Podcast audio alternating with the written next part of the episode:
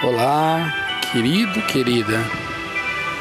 Não se amoldem ao padrão deste mundo, mas transformem-se pela renovação da sua mente, para que sejam capazes de experimentar e comprovar a boa, agradável e perfeita vontade de Deus.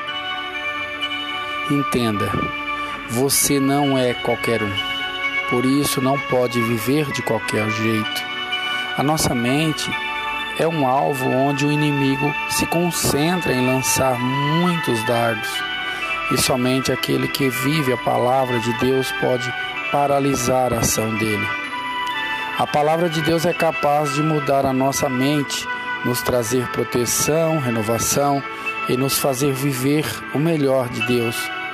Grave em seu coração, na sua mente, palavras que te encham de fé. Isso vai te ajudar a se manter firme diante dos ataques do mal e te fará ficar firme, crendo nos cuidados de Deus.